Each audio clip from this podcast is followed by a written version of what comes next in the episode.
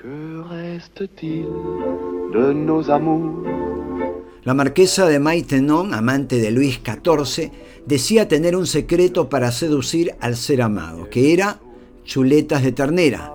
La dama aseguraba que esta carne, aderezada con clavos, albahaca, anchoas y un chorrito de coñac, era el artilugio sexual perfecto al que pocos hombres pueden resistirse. Sans.